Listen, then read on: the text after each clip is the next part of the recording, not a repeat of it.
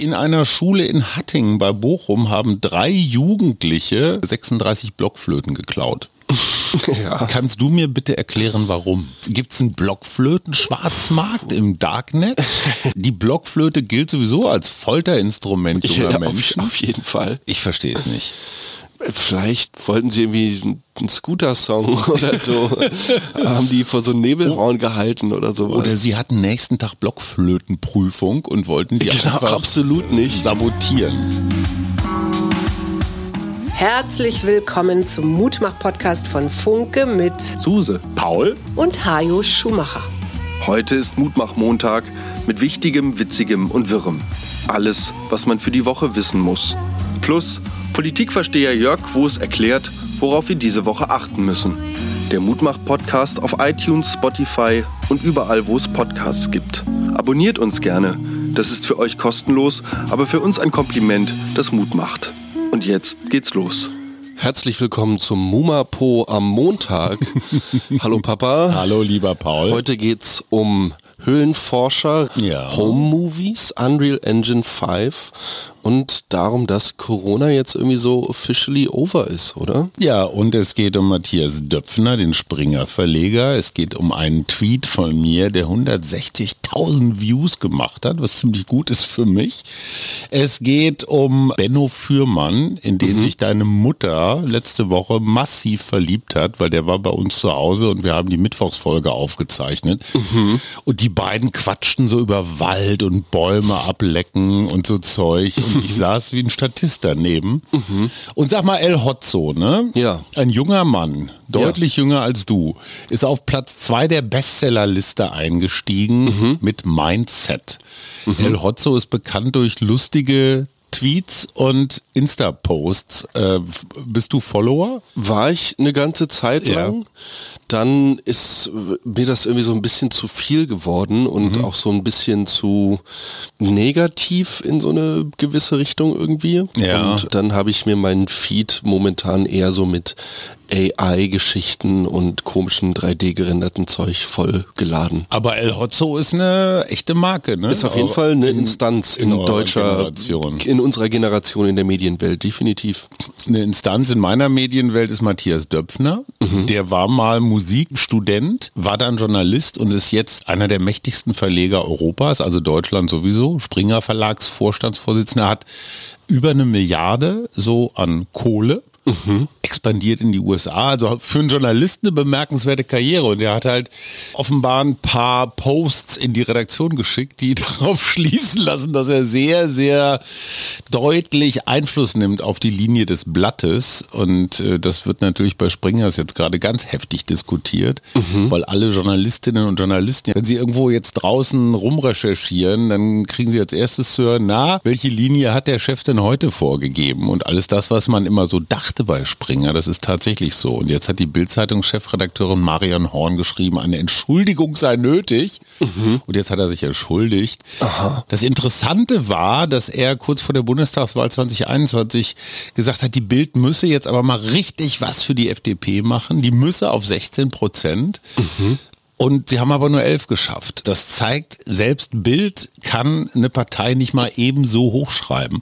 Dazu muss ich was Historisches sagen, weil Henry Nann, der später Stern-Chefredakteur war, wollte 47 für die FDP in den niedersächsischen Landtag. Gerd Bucerius, der die Zeit gegründet und Gruner und Jahr mitgegründet hat, ist im selben Jahr als Kandidat für CDU und FDP in den Bundestag gewählt worden. Mhm. Der Spiegelgründer Rudolf Augstein war 1972 ein paar Monate im Bundestag. Bernd Buchholz, Bertelsmann-Vorstand, war FDP-Wirtschaftsminister. Und Helmut Markwort, Fokusgründer, der ist immer noch aktiv bei der FDP. Also deutsche Verleger und Verlagsspitzenkräfte vertreten ganz aktiv ihre eigenen Interessen in der politischen Landschaft. Das ist doch herrlich. Ja, aber es hilft ja nichts. Also gemessen an dieser publizistischen Rückendeckung müssten die den Bundeskanzler seit 50 Jahren stellen. Und das zeigt mir wiederum, dass dieses wir schreiben mal irgendjemanden hoch, das hat schon bei Gutenberg nicht funktioniert. Was funktioniert, ist runterschreiben, also mhm. so Wulf oder so, aber wirklich eine Partei richtig groß machen, scheint nicht so einfach zu sein. Ich finde das ganz beruhigend zum Thema Mut machen. Mhm. Weißt du, nicht so Murdoch-mäßig, so einer, der die gesamte Lufthoheit über alles hat. Insofern ist auch so diese Trennung von Fernsehen sollten Verlage vielleicht nicht so machen, hat ja bei Bild TV auch nicht funktioniert. Diese Woche kommt ja auch noch Stuckrats Buch raus, den wir auch schon im Podcast hatten, mhm. wo angeblich auch noch mal was drüber drin steht. Naja, ich merke schon, das geht dir irgendwie komplett am Hintern vorbei, oder? Na, was heißt am Hintern vorbei? Ich finde es spannend tatsächlich, dass folgt man ja nun dieser Meinung, die sich in den letzten Jahren so ein bisschen manifestiert hat gegenüber den Medien und ihrer Einflussnahme auf Politik und allgemeines Geschehen in diesem Land, dass nun die Beispiele, die du gerade genannt hast, jetzt mehr oder weniger ja schon irgendwie eine Einflussnahme und eine aktive Vertretung, wie ich ja meinte, der eigenen Interessen darstellen, aber jetzt weiß Gott nicht diesen Massenkontrollmechanismus darstellen, mhm. der ihnen angedichtet wird. Mhm. Und das finde ich beruhigend. Guckst du eigentlich mal gelegentlich so bei Bild.de oder so? Überhaupt nicht tatsächlich. Mhm. Wenn ich online mir News beschaffe, dann sind das oft ARD und ZDF ja. über verschiedene News-Outlets und wenn ich mal längere Videos gucke zu dann verschiedenen tieferen Themen, dann mhm. ist das oft Böhmermann zum Beispiel. Mhm.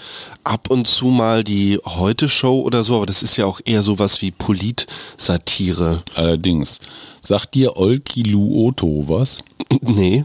Das ist das größte oder leistungsstärkste Kernkraftwerk Europas mhm. und ist ungefähr in dem Moment ans Netz gegangen, Wo unsere als in Deutschland ja. seine drei letzten abgeschaltet hat. Mhm. Das ist dritte Generation Druckwasserreaktor, mhm. hat ich glaube, den BER noch hinter sich gelassen, weil es zwölf Jahre Verzögerung gab bis zur Eröffnung. Und äh, ich finde das spannend. Ganz Europa schüttelt den Kopf über Deutschland. Wie findest du das mit den Atomkraftwerken? Ich finde das eine ziemlich krasse Entscheidung, muss ich sagen, nachdem es Anfang des Jahres und ja auch mit Beginn des Konfliktes in der Ukraine und des Angriffskrieges darum ging, dass unsere Energieversorgung und Wärme mal neu überdacht werden sollten, mhm. finde ich diesen Schritt da jetzt noch mehr Autonomie quasi abzuschalten, mhm. einen interessanten, weil der auf der einen Seite natürlich gegenüber den neuen Handelspartnern, welche dann Energie liefern, mhm. ein ganz klares Versprechen darstellen im Sinne von, hey, wir bleiben als Abnehmer auf jeden Fall für Zeit X jetzt in der Zukunft dabei. Auf der anderen Seite haben wir Millennials ja auch so ein bisschen diese Einstellung von unseren Eltern mitbekommen, Atomkraft, nein, danke. Also die ja. Frage, wie das Ganze letzten Endes entgelagert wird irgendwo in irgendwelchen Stollen in rostigen Fässern. Absolut richtig. Das ist dann die nächste Frage. Aber, Aber da bist du dann auch beim europäischen Kraftwerk wieder. Ne? Also so. unser allgemeines Problem bleibt es ja trotzdem. Die Finnen sind die einzigen, die ein eigenes Endlager haben in Finnland. Hm. Also das finde ich konsequent. Mhm. Auf der anderen Seite, ja, ist ein Triumph nach 50 Jahren. Ne? Die Grünen feiern Tritin und Konsorten. Das ist so ein Lebensziel, was erreicht wurde. Mhm. Ungefähr so wie Christian Lindner feiern wird, wenn der Soli endlich abgeschafft wird, mhm. so ein Symbolthema. Aber ich finde, gerade dann hätte man die Größe haben können zu sagen, komm ey, bisschen weiterlaufen lassen, weil das jetzt Braunkohlekraftwerke, die nun erwiesenermaßen die größten CO2-Stinker sind, dass die mhm. weiterlaufen müssen, weil die Atomkraftwerke abgeschaltet werden, macht keinen Sinn. Macht die, keinen Sinn. Die Rechnung ist irgendwo schief. 500 Tage unter der Erde und zwar nicht nach Braunkohle gesucht, hat Beatrice Flamini, eine ja. Höhlenforscherin. Ja, Hammer, oder? Universität Granada und Almeria, ein gemeinsames Projekt dieser Universitäten mhm. mit dem Namen Time Cave. Mhm. Ziel sei, die Folgen völliger Isolation zu untersuchen und die Forscherin Flamini hat ihren Aufenthalt währenddessen per Video dokumentiert. Mhm.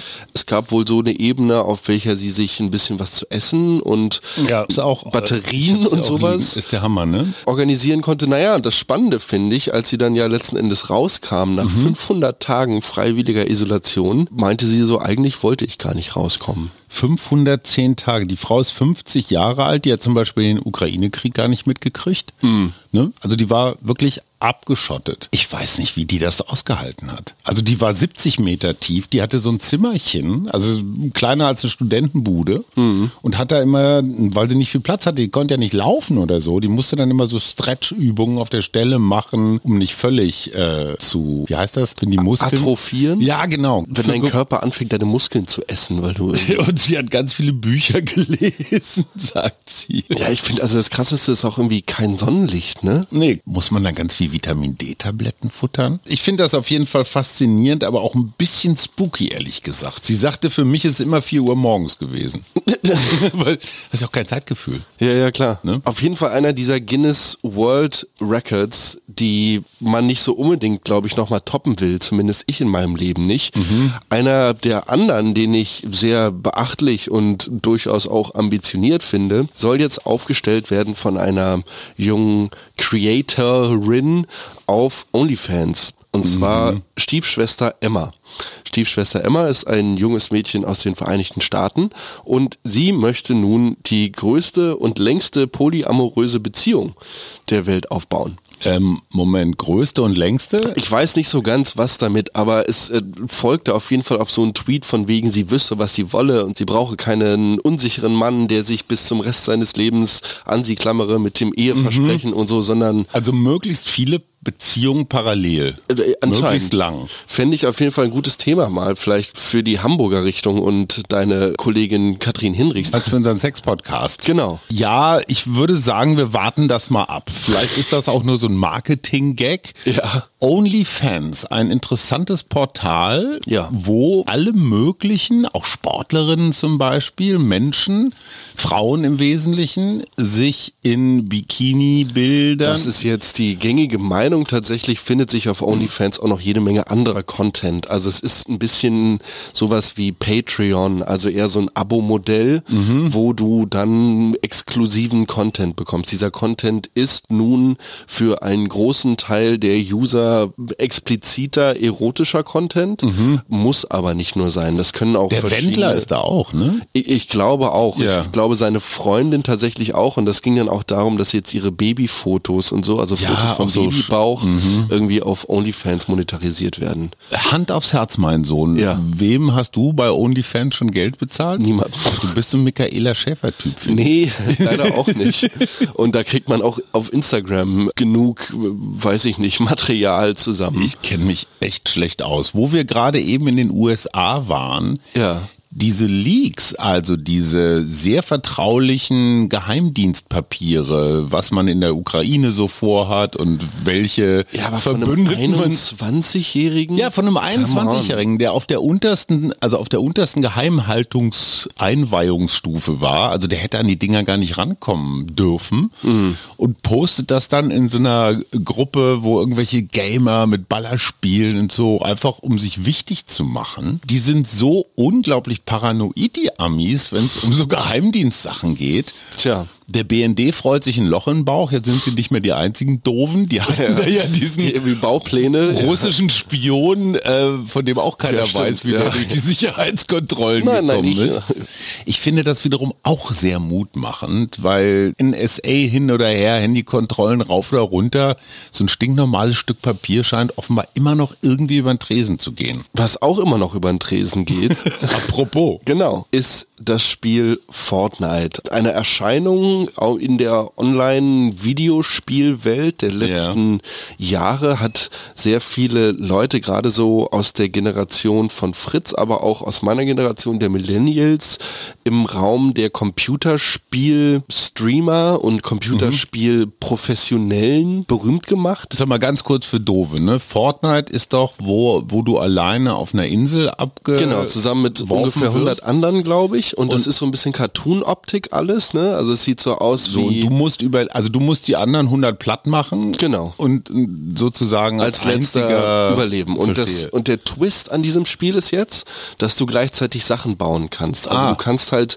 mit so einer überdimensionalen Spitzhacke auf alles im Spiel einprügeln und das wird dann zu Ressourcen. Und mit diesen Ressourcen kannst du selber wiederum dann Türme bauen. Und es ist tatsächlich sehr, sehr abgefahren, diesen Jungs dann in so Ausschnitten, in so kleinen Videospielclips zuzugucken, wie die da in Sekundenschnelle irgendeinen Turm bauen, während sie springen, zielen und dem Gegner immer noch mal eine Ladung Blei zwischen die Augen pumpen. ähm, also wirklich, wirklich interessant und so viel Blut spritzt da, soweit ich das jetzt gesehen habe, nicht. Worauf ich eigentlich hinaus wollte, ist eine neue Game Engine, die jetzt auf den Markt kommt und die, naja, gelinde gesagt, die Gaming-Welt so ein bisschen schon seit längerer Zeit in Atem hält und auf die sehr, sehr viele Leute sehr gespannt sind. Die Unreal Engine 5, auf welcher nun ein Fortnite-Editor basieren soll. Und mit diesem Fortnite-Editor soll es in der Zukunft Privatpersonen möglich sein, ganz, ganz eigene Karten, Spielmodi, verschiedene neue ja, Varianten und Veränderungen an Fortnite vorzunehmen. Das auch mit eigens erstellten Modellen. Also du kannst da dich quasi komplett austoben. Und nun kommen wir zum eigentlich Spannenden und Mutmachenden dahinter. Fortnite beziehungsweise Epic Games, die Company, die hinter dem Spiel steht, haben gesagt, dass sie 40 Prozent der Ingame-Verkäufe über welche das Spiel natürlich mitfinanziert wird, bereitstellen wollen für die besten Vorschläge, die aus diesem Editor rauskommen. Also für die kreativsten neuen Gaming-Ansätze, für die besten Designs. Aber, aber, die, aber letztendlich es ist so ein bisschen was greifen die doch, Ja. greifen die doch die kollektive Kreativität Total. der Gamer ab. Total, total. Das Ganze wird natürlich auch nicht so vergütet wie jemand, der da jetzt einen Monat lang Entwicklerarbeit reinsteckt. Nee, du weiß. Da so drei ja, genau, so drei Tokens oder Ja, sowas, ja, ne, wer toll. weiß. Aber vom Prinzip her finde ich das Ganze sehr spannend, weil ich erinnere mich damals an meine Videospielzeit zurück und an die ersten Momente, wo ich irgendwie im Online-Game-Universum unterwegs war. Und damals war das schon so, dass Blizzard Entertainment einen Editor zu ihrem Spiel Warcraft 3 released hatte, welcher Leute total beflügelt hat, einfach eigene Sachen damit auszuprobieren. Und da sind jetzt zum Beispiel Spiele wie League of Legends weltweiter ähm, Riesenerfolg. Riesenerfolg geworden. Dota, also verschiedenste Sachen, die aus diesen crowd-gesourcten Editoren hervorgegangen sind. Was ich daran so faszinierend finde, ist in dem Moment, wo die jungen Menschen irgendwas haben, worauf sie Bock haben, nämlich jetzt zum Beispiel so ein Computerspiel oder Online-Spiel, kannst du eine so riesige Menge an Kreativität abschöpfen. Und ich würde mich freuen, wenn es darum geht, Energiewende in Deutschland, wenn du dir überlegst, die Leute würden auch mal mit allem, was sie so hätten, ganz kleine, mittlere, große, was auch immer Ideen und die würden jetzt auch noch so gefiltert, dass Experten sagen, ey, das ist wirklich was Neues oder was Gutes. Manchmal sind das ja so ganz einfache Sachen. Also es ist so viel Intelligenz da draußen und so viel Kreativität, man muss sie nur heben. Ich würde mir auch wünschen, dass zum Beispiel sowas wie Serverlaufstunden und die Watt, die da tatsächlich an Verbrauch reinfließen, Ja. irgendwie durch, sagen wir mal, das ein neues 100% Öko-Game quasi Ja. äh, wieder reingespielt werden. Das heißt, für jede Stunde, die die Online-Server laufen, wird irgendwie irgendwo anders Ein Baum entweder gepflanzt. ein Baum gepflanzt oder Ich finde diese ganzen kleinen dicken Jungs, die da vor ihren Rechnern sitzen und Red Bull trinken, die sollten unterm Schreibtisch so eine So ein Tretmühle, so eine, ja, irgend so ein, so ein äh, Ergometer haben, mit dem sie ihren eigenen Strom machen. Dann würden sie vielleicht auch nicht ganz so quakig nach drei Jahren. naja, das ist aber auch noch ein Sind wir wieder bei, sind wir wieder bei den Höhlen. Apropos junge Menschen. In einer Schule in Hattingen bei Bochum haben drei Jugendliche aus der Schule 36 Blockflöten geklaut. ja. Kannst du mir bitte erklären, warum? Was zum, gibt's einen Blockflöten-Schwarzmarkt im Darknet? Also, warum klaut man, die Blockflöte gilt sowieso als Folterinstrument junger Ja, auf, Menschen? auf jeden Fall. Ich verstehe es nicht. Vielleicht wollten sie irgendwie einen Scooter-Song oder so. haben die vor so einem Nebelraum gehalten oder sowas. Oder sie hatten nächsten Tag Blockflötenprüfung und wollten die Genau, einfach absolut nicht. sabotieren. Wo wir gerade bei kollektiver Intelligenz sind, uns ist zugespielt worden. Übrigens ganz herzlichen Dank für eure vielen, vielen Zuschriften von einer anonym bleiben wollenden Fanin unseres Mutmach-Podcasts. Die hat sich als Stimmimitatorin versucht und du musst jetzt mal raten, wer das sein könnte. Wissen Sie, als regierende Bürgermeisterin, wenn ich so durch meine Stadt gehe, werde ich natürlich häufig von den Leuten erkannt und angesprochen und gerade von Kindern auch, die mich dann gerne mal fragen, wollten Sie schon immer regierende Bürgermeisterin von Berlin werden? Und da kann ich meistens nur lachen, denn natürlich wollte ich das nicht schon immer werden. Als ich so klein war wie ihr, meine lieben Bürgerinnen und Bürger, da wollte ich eigentlich Madonna werden. Nur Madonna gab's ja schon. Ja, oh, die Franzi. ja, genau, die Franzi. Und wo wir gerade bei Zuspielern sind, fragen wir doch mal den lieben Jörg Quos, der Politikchef der Funk Funke Mediengruppe, was diese Woche spannend wird. Lieber Jörg, lass uns teilhaben. Hallo Hajo, hallo Paul. Ich blicke in dieser Woche auf ein außergewöhnliches Ereignis. Es geht nämlich um die Trauerfeier für Antje Vollmer, die erste grüne Vizepräsidentin des Deutschen Bundestages. Ich möchte die Gelegenheit gerne nutzen, an diese außergewöhnliche Frau an dieser Stelle zu erinnern. Ein streitbarer Geist, eine große Rednerin, eine große Theologin auch. Und interessanterweise wurde sie Vizepräsidentin des Deutschen Bundestages, weil ihr Wolfgang Schäuble den Weg dazu geebnet hat. Sie ist mit den Stimmen der CDU damals ins Amt gekommen. Die SPD wollte gerne zwei stellvertretende Bundestagspräsidenten haben, aber musste dann tatsächlich ein Amt abgeben, weil die Union für Antje Vollmer stimmte. Diese Frau, die eine Kämpferin der leisen Töne war, hat den Grünen auch durch ihre kluge Art den Weg in die spätere Regierung geebnet. Montag ist die Trauerfeier und in der ersten Reihe wird ihr Sohn Johann Platz nehmen, das einzige Kind, der eine sehr tiefe Bindung zu seiner Mutter hatte. Und die Kirche ist für die Allgemeinheit geöffnet. Jeder darf zu diesem Trauergottesdienst kommen und dieser außergewöhnlichen Frau gedenken. Und Jörg, wie immer die Frage, unsere Ampel, wie geht's denn denen? Der Streit um das Heizungsverbot ebbt so langsam ab, aber ein neues Thema erobert die Schlagzeilen in den Zeitungen und auf den Portalen. Es geht um die Kernkraft, wobei man sagen muss, dass der Atomausstieg, wie ihn sich die Grünen gewünscht haben, doch nicht so ganz geschmeidig über die Bühne geht. Seit Samstag werden ja die letzten drei Meiler heruntergefahren, aber die Debatte um die Atomkraft und die Frage, ist das jetzt richtig in dieser Phase der Energieknappheit, die ist im vollen Gange und ist auch von der Regierung nicht totzukriegen. Bayerns Ministerpräsident Markus Söder will beispielsweise ISA 2 weiter betreiben. Dazu bräuchte er Länderrechte, die der Bund ihm nicht geben will. Aber so hält er geschickt die Debatte am Laufen. Schließlich will er ja im Herbst wieder zum Ministerpräsidenten gewählt werden. Aber auch aus den eigenen Reihen der Ampel kommen neue Ideen, die der Regierung nicht schmecken können. Vor allem den Grünen. Der einflussreiche FDP-Fraktionschef Christian Dürr hat im Interview mit der Funke Mediengruppe gefordert, Kernfusionsreaktoren in Deutschland zu entwickeln und den ersten auch bei uns zu bauen. Auch Atomtechnologie, die allerdings weniger Radioaktivität produziert.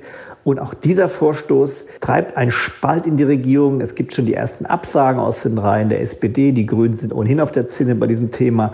Also das Thema Kernkraft wird die Ampel weiter beschäftigen. Ja, das war Jörg Quos, inzwischen auch Herausgeber der Berliner Morgenpost. Und ich muss noch mal ganz schnell was Politisches loswerden. Frau Baerbock, unsere Außenministerin, war in China. Und alle haben gesagt, wenn die mit ihrer feministischen Außenpolitik da anwackelt. Und ich finde, sie hat sich gut geschlagen. Sie hat sich mit dem chinesischen Kollegen eine lange, lange Pressekonferenz geliefert. Also es war mhm. echt so duellmäßig. Mhm. Und sie hat gezeigt, man kann heikle Themen ansprechen. Mhm. Also ne, du musst nicht immer gleich so als, ja, als Lakai dahin fahren.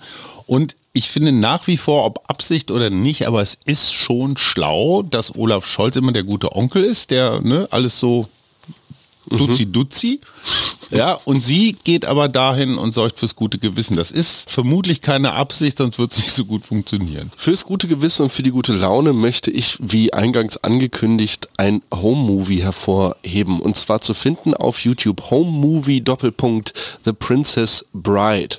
Ein Charity-Event, was äh, zur Unterstützung der World Central Kitchen, Central World Kitchen mhm. Organisation produziert wurde, eine, eine gemeinnützige Organisation, ein NGO, welche sich vor allem um die Bereitstellung von Speisen mhm. in gerade von Naturkatastrophen betroffenen Gebieten mhm. spezialisiert hat.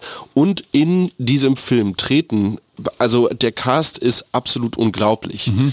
Dieser Titel Home Movie lässt schon so ein bisschen darauf schließen, worum es geht. Mhm. Es ist viel mit dem Handy gefilmtes, von zu Hause authentisch aus den Wohnzimmern der Stars, Mhm. wenn man will. Und die Stars sind Pedro Pascal, Paul Rudd, Adam Sandler, Javier Bardem, Charlize Theron, Hugh Jackman. Ich könnte jetzt noch den Rest Und die haben sich alle zur Verfügung gestellt, Genau. um für diese Aktion zu werben oder diese Initiative. in verschiedenen Rollen tatsächlich Mhm. diesen Film, beziehungsweise auch nur Szenen aus diesem Mhm. Film nachzuspielen. Die Braut des Prinzen von 1987. Okay. Also irgendwie irgendwo ein Klassiker, kenne Mhm. ich jetzt persönlich nicht.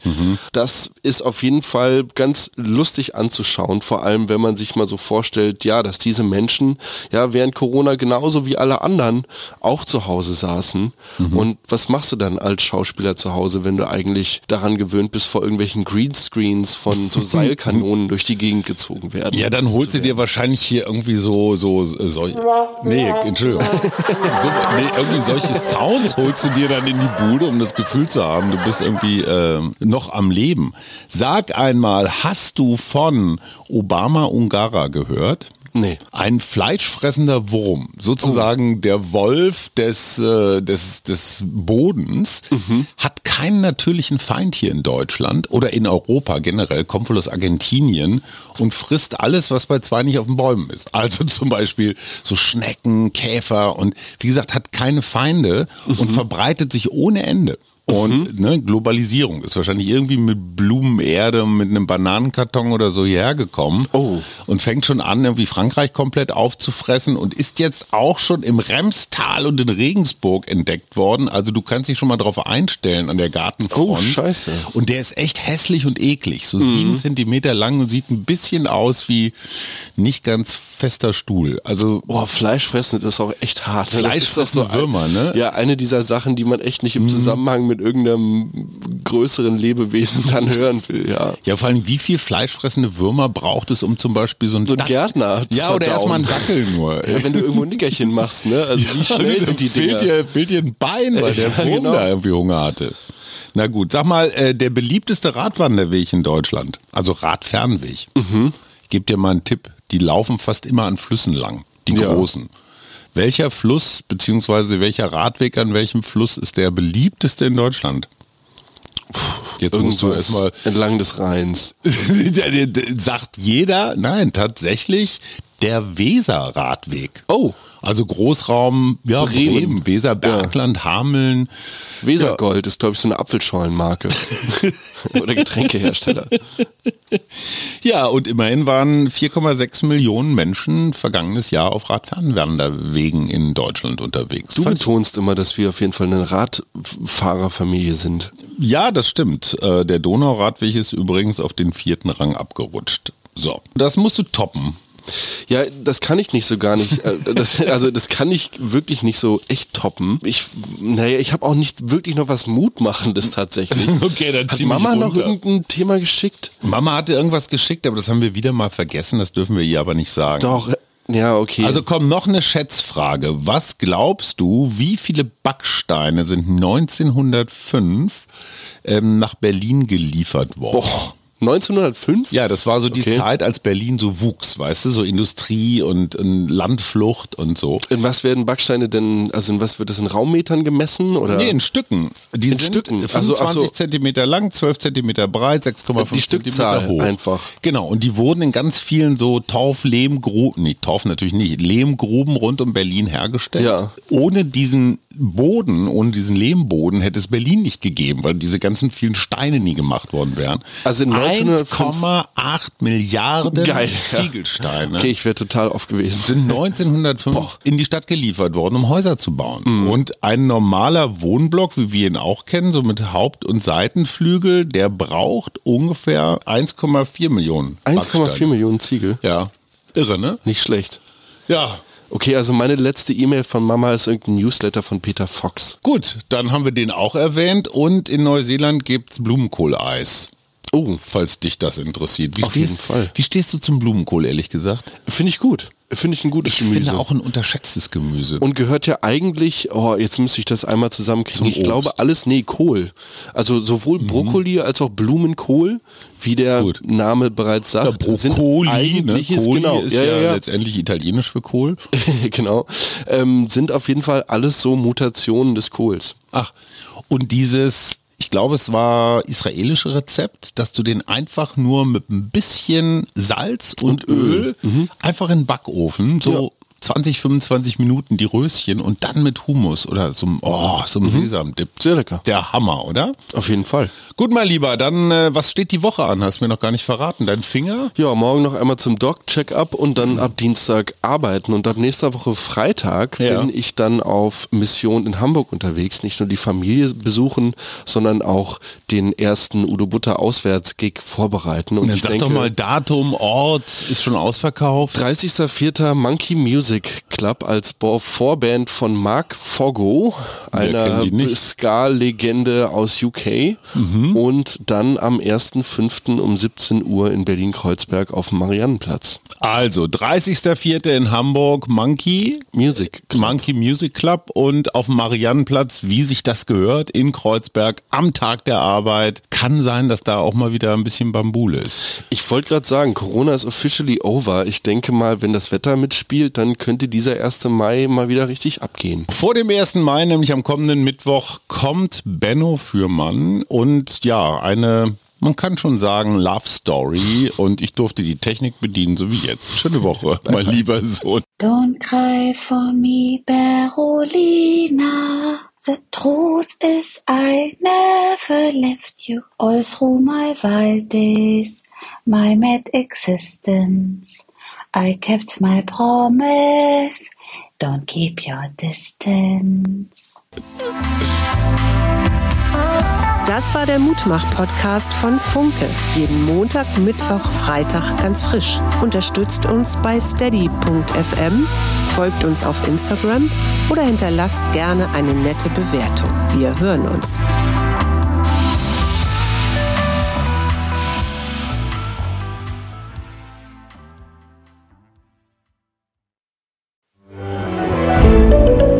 Ein Podcast von Funke.